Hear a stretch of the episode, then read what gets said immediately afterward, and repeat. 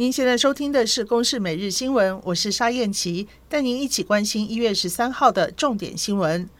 桃机群聚风暴继续扩大，中立区联邦银行建行分行原先有三名行员确诊，指挥中心昨天深夜再公布新增九例，累计有十二名银行行员确诊。新增的九例分别是两例男性、七例女性。年龄介于二十多岁到五十多岁，CT 值介于十八点二到二十六点五。曾经和确诊者相关接触过的七间教育机构，包括一间国中、两间国小、两间幼儿园、一间安亲班和一间大专校院，今天都宣布预防性停课一天。另外，台北市联合医院也传出有一名非中心院区的护理师确诊，CT 值十六。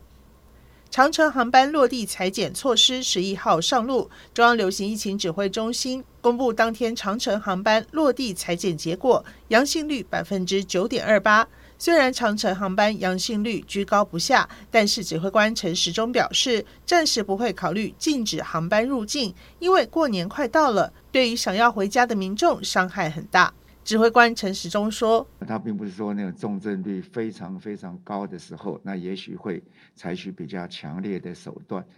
那整体染疫率是高，好，但重症率没有那么高，那我们就是积极的防护，好让大家都能够过一个好年。”台北市一家医院原定替一位民众接种流感疫苗，却误接种为高端疫苗。北市卫生局随即启动民众健康关怀，幸好这位民众目前并没有大碍。台北市卫生局要求院方暂停接种，并提出改善措施，复查之后才能恢复接种服务，并将依医疗法第五十七条第一项处新台币五万元以上二十五万元以下的罚锾。